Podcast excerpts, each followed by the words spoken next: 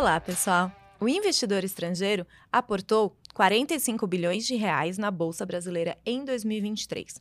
Mas 2024 começa com saques líquidos de 4,4 bilhões de reais até o dia 19 de janeiro. Quer saber e entender mais sobre a importância desse fluxo para o Brasil e onde alocar os seus recursos neste ano?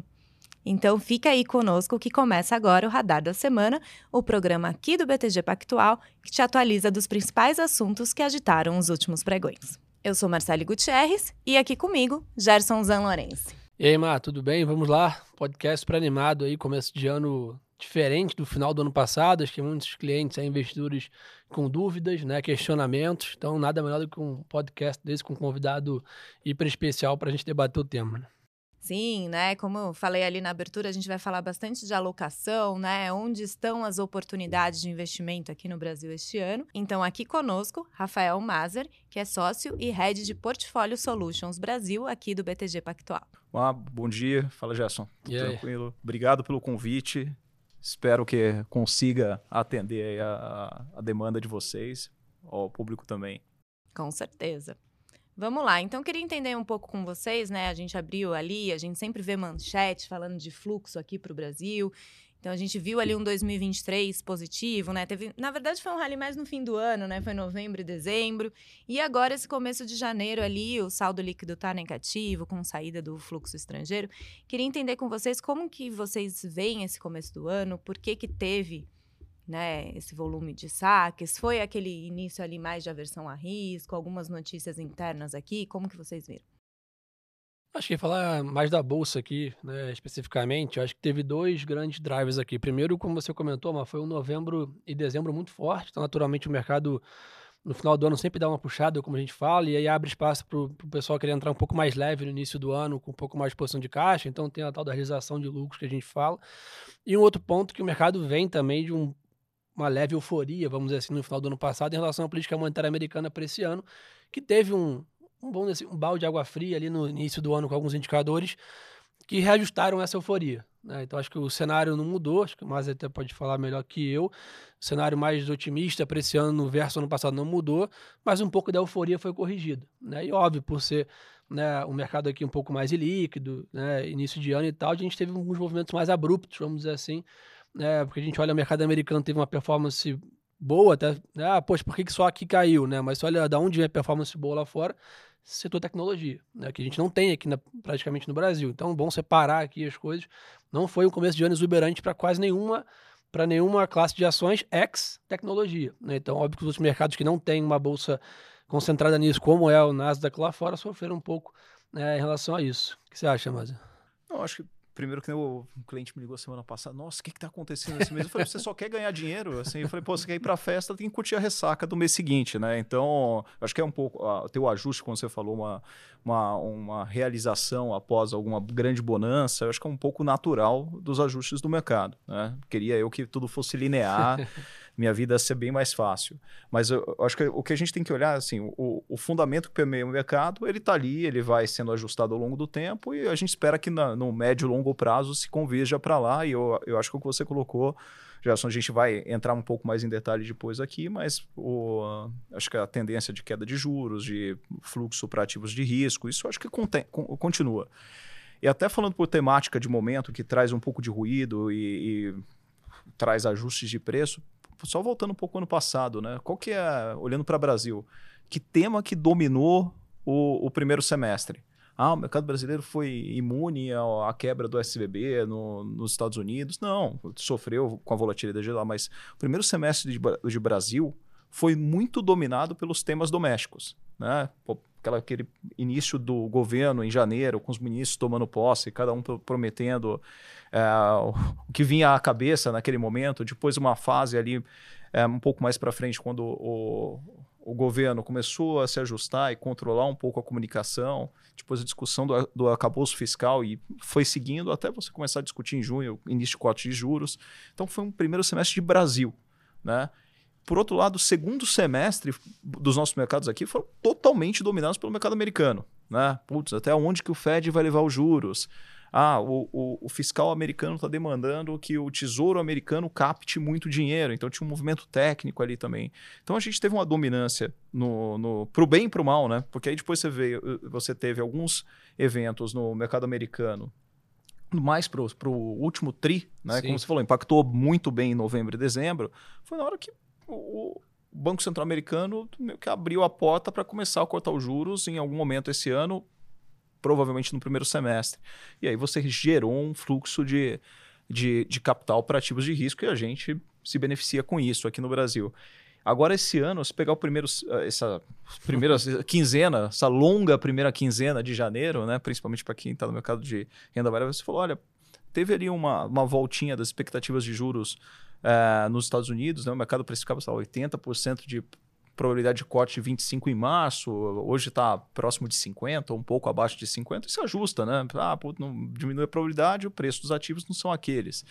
Mas eu acho que teve alguma coisa que foi mais importante para o Brasil, até anteontem, que foram, foi expectativa, as expectativas piores de China. Né? Lembrando que a gente é exportador de commodity, a gente está dentro de um mundo de emergente, onde metade é China, né? uhum. né? Então, na hora que você tem um, uma, uma, percepção de mercado um pouco mais negativa com relação à China, a gente sofre por ser emergente e sofre por ser exportador de commodities. Eu acho que é um pouco isso que ajudou, além do, da ressaca do, da bonança de dezembro, a gente tem um mercado um pouquinho mais difícil. E eu falei até anteontem, porque ontem a China já anunciou estímulo, o mercado foi bem, Hoje o mercado abriu bem, então só para para ter essa referência. Lembrando só, a gente está hoje dia 24 de, de janeiro, né? Para quem não está, quando eu estou falando dos dias aqui. Sim, e até isso que você falou, né? O anúncio de hoje foi que a China vai fazer corte de compulsório dos bancos, né? Então a gente viu ali o minério de ferro já passou 134 dólares e a gente não pode esquecer que a Vale tem um peso gigantesco no Ibovespa, né? Então só ela ali já. Ah, o Ibovespa é grande, um terço dele é commodity.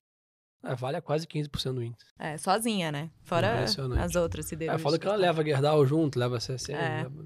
Não, e a gente até aproveitando o tema que você levantou do, do Ibovespa, a gente se até a, acaba tendo, eu falo assim, a gente é meio viciado em olhar o Ibovespa, né? Sim mas ele tem um peso grande de commodities que não é necessariamente Brasil. Sim. Fala, não, o raio do Ibovespa, bolsa no raio e então, tal. Olha, o Ibovespa bateu raio. Pega, eu gosto de olhar o small, por mais que a composição dele não seja ideal, ele bateu 150, se não me engano, em 2021 ok, eu acho que não volta para lá, era outro mundo, né? Acho que o Esteves fez um comentário interessante em 2022. Ele falou: quando os juros vai a zero, o sonho vai infinito, né? Então, como hoje a gente está com um patamar de juros é, diferente do que a gente estava lá, é difícil de ver para aquele patamar. Mas o, o Small estava 115 em agosto do ano passado. Ele bateu quase 115 no final do ano passado e está 106, 107 hoje.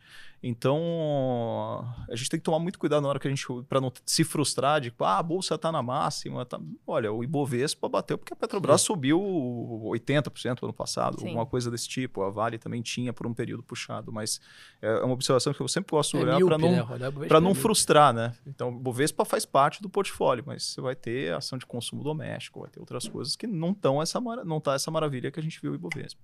Legal. E antes da gente partir para os próximos pontos, Rafael, queria entender com você, né? A gente abriu aí te apresentando como head, né, da área de Portfólio Solutions. O que, que é essa área aqui dentro do BTG? Olha, vou tentar falar da maneira que eu tento explicar para os clientes, né? Eu acho que é uma área de gestão independente dentro do banco, tanto formalmente quanto em termos de, de report. É, onde a gente trabalha com o conceito de arquitetura aberta. Então a gente vai buscar não só dentro do banco o produto de investimento, seja fundo, seja derivativo, seja uma operação estruturada que atenda o nosso portfólio, vai procurar aqui e fora, né? E é um, como se fosse um one-stop shop de investimento, porque a gente tem desde a da capacidade macroeconômica, de análise macroeconômica com o time do João Scandiosi, que dá o, o nosso farol alto para onde que a gente está indo, eu falo, dentro do banco a gente tem uma constelação de economistas, cada um na sua área, cada um com a sua especialidade. Então a gente usa muito isso, mas o, o time do João é responsável por consolidar o que, que a gente está vendo dentro do banco do ponto de vista macroeconômico. E aí da parte, em, em termos de alocação Brasil e global, a gente tem o eu tenho meus dois pares, o Marcelo Santucci e o Carlos Camacho, que tocam a parte internacional líquida, o Guilherme Salgueiro olha a parte internacional e líquida. E eu tenho o time de Brasil. E aí, quando eu falo que assim, um one-stop shop, e o que eu falar aqui do mercado local é muito parecido no parte internacional. Uhum. Então, eu tenho a capacidade, tenho um grupo de gestores generalistas, onde eu me incluo, incluo, ali, onde a gente tem o contato com o cliente, a gente desenha o portfólio necessário para cada tipo de cliente, para cada público que a gente vai atender, e os times de especialistas. Né? Então, tem um grupo que olha crédito e produto alternativo, tem um grupo que olha ações e fundos imobiliários, e um grupo que faz toda a seleção e construção de portfólio de fundos. Então, é, assim, é um conceito de alocação em classes, com arquitetura aberta, e que você encontra tudo dentro de um time. Então, acho que, é, obviamente, com a vantagem de estar dentro desse universo que é o BTG, onde a gente tem um monte Sim. de informação que nos ajuda. Tem o research, tem né, várias equipes Exato, de estudo então, que ajudam a gente, né? E dentro do time de produtos a gente trabalha muito integrado, né? Eu muito. já são colegas dentro do time de produtos aqui e a gente várias troca mesas, né? muita informação o tempo todo entre as mesas. E você falou que, que né, você tem mais essa visão Brasil. A gente fez até alguns episódios semana passada, né, falando ali que o Brasil era uma oportunidade entre os emergentes, entre ativos de risco, né? Porque a gente vê algumas situações particulares em outros países, né? China, como você falou, estava mais lenta na atividade econômica, Rússia em guerra. Vocês enxergam aí que o Brasil é pode ser aí em 2024, vamos dizer assim, um candidato a receber fluxo? As oportunidades estão aqui? Eu acho que o primeiro ponto que você colocou, quando coloca dentro do mercado, do universo de mercados emergentes, né?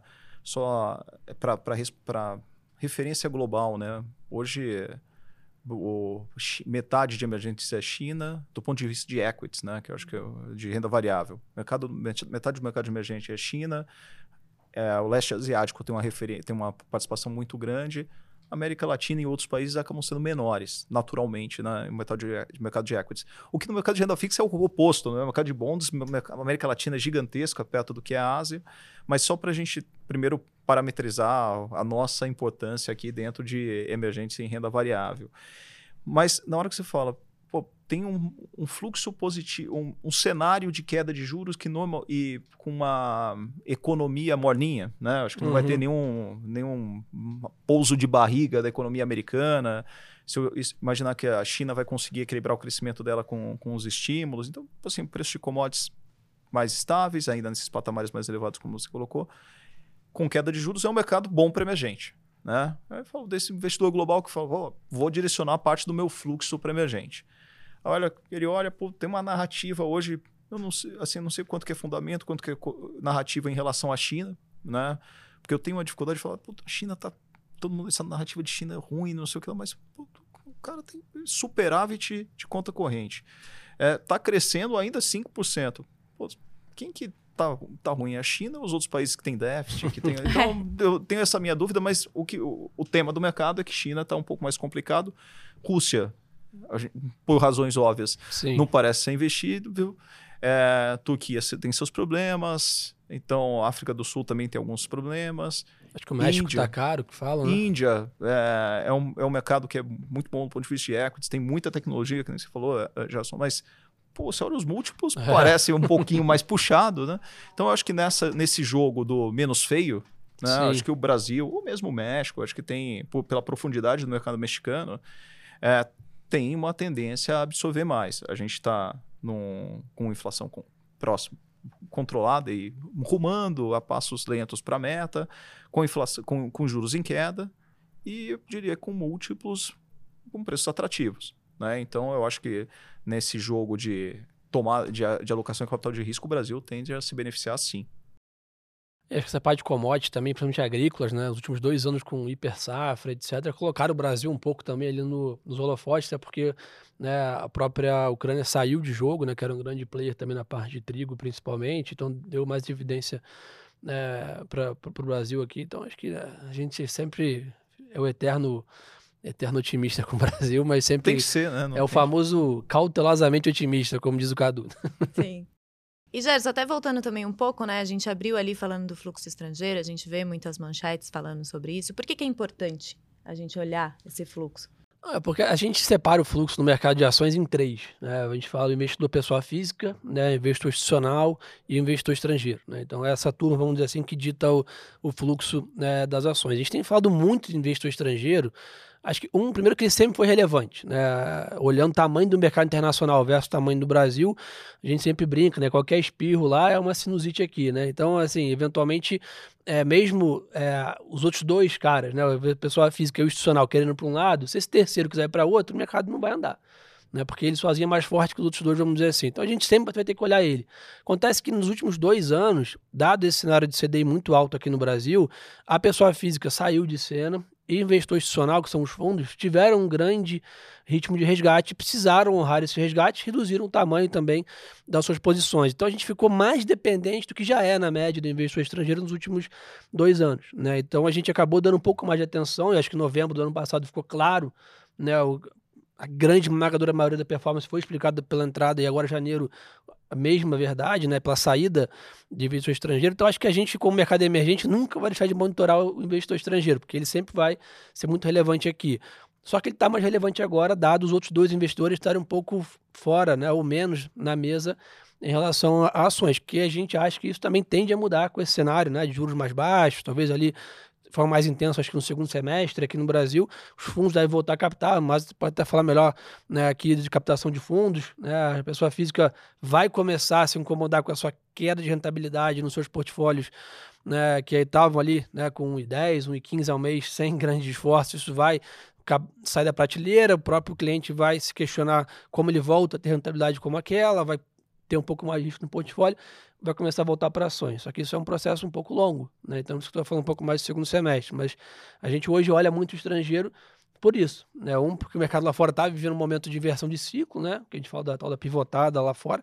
Então a gente fica mais atento. E aqui o investidor local está um pouco mais fora da bolsa. Então a gente fica ali a depender do gringo, como a gente chama ele carinhosamente aqui, para a performance das ações. Não, é o que você falou. E o, o, que nem eu tinha comentado, a participação do mercado brasileiro no mercado global de equity seria pequena. Ou seja, qualquer percentual pequeno para o estrangeiro é um fluxo relevante para a gente. Né? Ele arrasta o nosso mercado para um lado para o outro. Né? Eu acho que você falou do institucional, principalmente os fundos. É, a gente olha para os fundos de ações. Né? Os fundos de ações acho que cessaram os resgates, a, a realocação que a gente viu, parte de pessoa física, que talvez ficou mal alocada e estava aproveitando a renda fixa e estava se realocando. Um cliente institucional também aproveitando o juros real alto para olhar a meta atuarial dele ali e se realocar. E um, e um mercado que é grande no Brasil e é relevante para fluxo em bolsa também é o multimercado. Total. Né? E os multimercados tiveram, olhando a indústria no, na forma geral, um, um ano de 2023 um pouco mais difícil. Né? Obviamente, alguns tiveram muita dificuldade, outros foram menos piores, isso também diminui um pouco a propensão deles a tomarem risco Sim. e ajudar ou atrapalhar o estrangeiro nesse fluxo. Então, acho que esse ano a gente pode ter uma retomada de aplicação em, em fundos de ações, os multimercados talvez com uma propensão um pouco maior de participar do mercado de renda variável, então também vai ter um pouquinho mais de fluxo. E como você falou, a pessoa física, ela não olha para a curva de juros, né? Ela vai sentir a hora que ela for comprar o título, o, CD, o título né? dele, a CDI estiver rodando, não está mais rodando a 1% ao mês, está rodando a 0,70 a meio, aí sim ele vai começar. Ou quando um vencer um pré longo, dele de 15, ele tinha que renovar num pré Exato. de 9, vai abaixo. Ah, não sei, aquele que comprou o papel de 10 anos. É. Então aí. Mas assim, tem fluxo. E onde que vocês, ali, né, no dia a dia de ali na área de portfólio solutions, como que vocês estão vendo esse início de 2024? Não sei se vocês já estão pensando uma, ah, né, para o ano inteiro, onde vocês estão vendo ali as oportunidades de alocação, né? Você falou fundos multimercados, renda fixa ainda tem oportunidade, já começou a sair um pouco, renda variável. Olha, acho que as, expecta as nossas visões de mercado vão sendo, sofrendo ajustes finos aí ao longo do, do ano, de acordo com que vão saindo os números e tudo mais. Né? Acho que, como eu já falei, eu, o ano passado foi um ano de lá fora você discutir até onde ir os juros. Apesar da gente ter começado aqui no Brasil o processo de corte de juros lá em agosto. Esse ano é um pouco diferente, né? Qual é o ritmo de corte de juros do, do Banco Central Americano e do Banco Central Europeu e dos outros países. Vai ser em março. Em que momento ele começa, qual a força que ele vai ser. Então, isso acho que vai dosar muito o direcionamento do mercado. Como a discussão é para baixo os juros, né? É quanto cai. Então, a gente gosta de renda fixa lá fora. Né? Então, como existe sempre uma correlação entre os mercados, é natural que a gente goste de renda fixa aqui no Brasil também. Né? Óbvio que os desafios internos vão dosar o ritmo de corte de juros, é, até onde o nosso Banco Central pode, pode ir com, com, com corte, mas o fato é o seguinte: eu acho que a gente está no ciclo de corte, lá, vai iniciar um lá fora e, e vai continuar aqui. É, esses ajustes finos, né? eu falo, se a gente estivesse discutindo aqui no final de dezembro, eu falo, pô, tem uma chance razoável do nosso Banco Central lá para março, maio, acelerar o corte de juros. A gente teve alguma frustração de inflação de serviços que momentaneamente pode ter tirado a minha ou a nossa visão de que dá para acelerar, mas assim, de meio e meio vai cair. Sim. Né? Ah, vai até 9 pelo menos os juros aqui. Eu acho que então, a hora que eu olho para a oportunidade de renda fixa, bom, o mercado precifica 9,5 de Selic no final desse ano. A gente está trabalhando com juros real acima de 5,5 nas NTNBs.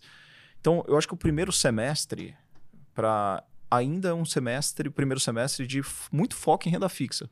Você falou, ah, quem fez o pré para não sei quanto tempo. Hoje você consegue montar uma carteira de ativos incentivados, de debêntures incentivadas ou de CRI, CRA, com uma, com uma boa qualidade de crédito. Obviamente, quando você fala boa qualidade, não é só escolher bem, você tem que diversificar. Não Sim. dá para ter um, um, bom ativo, porque se der problema nesse bom ativo, você vai ter problema. Mas uma carteira com prazo médio de 5, 6 anos, aí precisa mais 7 líquido. Né? Se alguém me falar que isso não, não é atrativo. Sim. É, é, muita taxa. É muita taxa. Então, eu acho que é o momento ainda, o primeiro semestre, muito foco em renda fixa.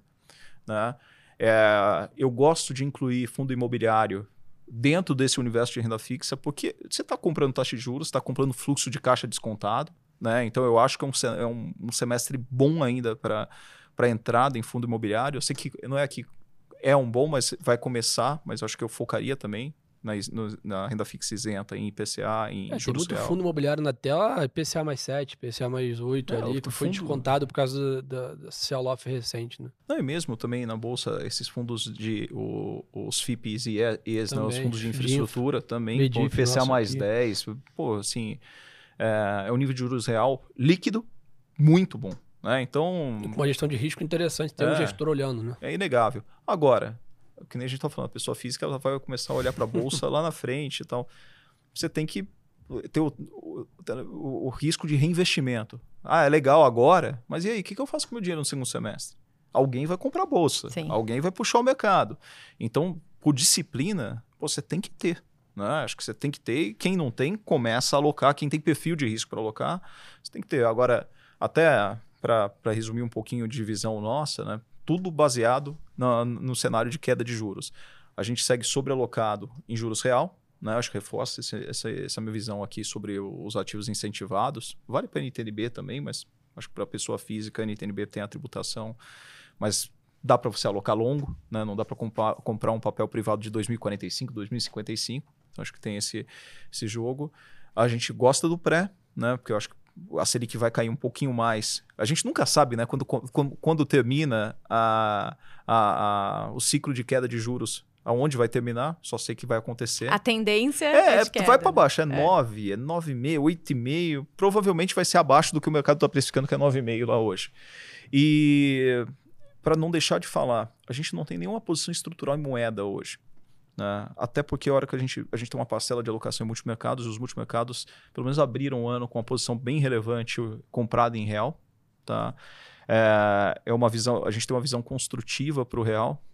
Um, porque o, o juros real de curto prazo a diferencial de taxa de juros de curto prazo, que domina normalmente a moeda, é ainda muito favorável para o Brasil em relação aos outros países. Né? Ah, não, o juros está aqui, não, a inflação também. Os Estados Unidos vai cair os juros. Então, a gente ainda tem um atrativo. E o fluxo, assim como para a Bolsa, o fluxo para a moeda é super importante. A gente teve uma balança comercial de 100, quase 100 bilhões no ano passado. A gente não deve, não deve ter algo muito diferente esse ano. É, algo que a gente não está acostumado a olhar, e é um complicômetro, né? Porque depende de você prever preço de petróleo.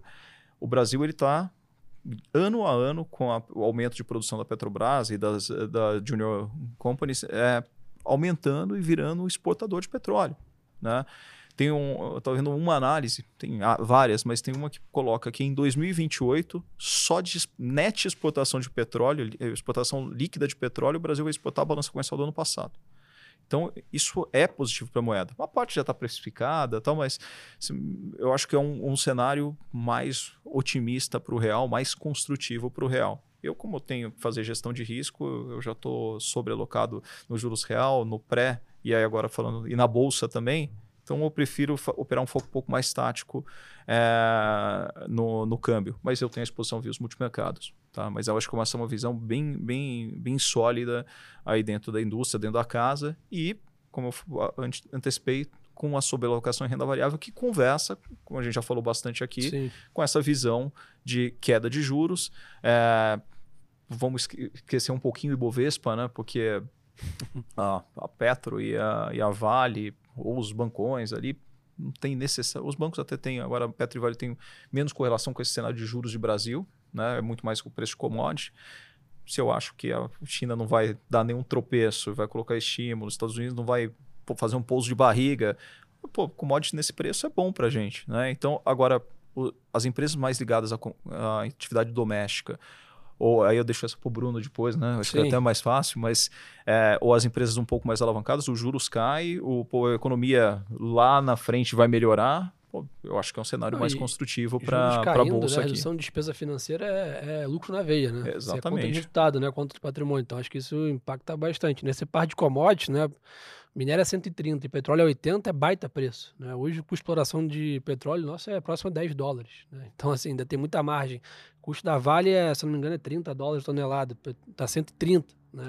Então, acho que isso ainda vai gerar bastante resultado. Até o que o Bruno comentou, está bem otimista com o balanço da Vale aí do quarto tri. Isso pode ajudar bastante a gente também a, a, que é o que a gente fala um pouco lá fora, né? Ah, tá caro, mas se a gente, a gente viu ontem à noite Netflix, né? Uma surpresa absurda no resultado. Né? O caro ou barato é sempre em relação ao earnings, né? Hoje a gente, pre, a gente prevê 22% de anos de crescimento esse ano né, no Ibovespa. Né? Então, assim, caro em relação ao quê? Se a gente crescer 20% do lucro, o bolso pode subir 20%, ainda estaria barato, porque a gente já está barato historicamente ainda. Então, se a gente tiver resultado das companhias, como tem, tem surprise lá fora, a gente tem espaço para andar aqui. A gente gravou o programa da semana passada, o Radar foi com o Bruno, falando de commodities, e ele falou isso, que a expectativa para a Vale é que, assim, o resultado do quarto trimestre seja o melhor, assim, do setor, assim, disparado. Conversa aí com a nossa visão até para o real. então, né, até convidando quem quiser saber mais ali o detalhezinho de commodities. Gravado, né? Gravado aí o vídeo último, né, o Radar da semana 141. Acho que é isso. Eu queria perguntar para vocês, né, depois de todo esse caminho aí, né, Rafael, que você deu, né, acho que, que deu aí o caminho para o nosso, pro nosso ouvinte, né, ele saber ali onde, onde olhar para este ano. A gente vê muitas notícias também de que os IPOs, né, as ofertas estão paradas desde 2021, mas a gente já vê algumas empresas anunciando follow-ons, né, ofertas aí subsequentes. Como que vocês estão vendo aí esse mercado de oferta de ações? Tem expectativa para esse ano? A expectativa tem, né? E a fila é longa, né? Que eu quero, assim, a gente, o banco é conhecido aí por, é reconhecido por maior investment bank da América Latina. Né? A gente hoje tem muitas empresas preparadas para fazer um IPO aqui no Brasil. Né? Empresas de muita qualidade, muito resultado, né? com market share, tudo que, que o investidor, vamos dizer assim, gosta de, de, de achar numa empresa para fazer um IPO. Né? A gente até em conversa de corredor com o Nazari, que é o sócio responsável aqui por essa parte no banco, ele comenta que 140 mil pontos abre a janela de IPOs. Né? Então, acho que assim, talvez a parte mais difícil, vamos dizer assim, que é ter boas empresas e, e com governança estruturadas, está pronta. Uhum. Agora é realmente esperar o mercado dar os sinais, né? Que, é que é estrangeiro. A gente sabe também um ponto importante, historicamente nos IPOs do Brasil, o investidor estrangeiro ele ancora a grande maioria. Né? Então a gente precisa que esse cara esteja aberto a ouvir novas teses. Né? Então acho que isso é um ponto importante. E, de novo, ter apetite das companhias. Né? A gente até viu uma onda de follow-ons agora, mas parte desse follow-ons era para reestruturar a dívida, uma coisa mais estratégicas do que realmente, desculpa, coisas mais táticas do que estratégicas. Então acho que a janela tem, a fila está aí. Né? Acho que é realmente esperar se o mercado vai dar essa oportunidade, né? Porque na fila toda, meio que o IPO é o último a chegar, né? Então, você começa a ver primeiro, o que está descontado em tela faz um, um, um, ajuste, né? O que está muito barato, a turma compra. Depois, no segundo momento, vem né, os follow-ons, né? Quem já está precisando de caixa, já está em preço atrativo, quer vender mais ações, vem os follow-ons. E a terceira etapa são os IPOs, né? Então, a gente ainda está ainda talvez na primeira ainda ali, metade da primeira, vamos dizer assim, para depois começar a avançar. Mas então acho que seria algo para pensar no final do segundo tri, talvez começo do primeiro semestre. Né? Tudo depende, né? É, infelizmente.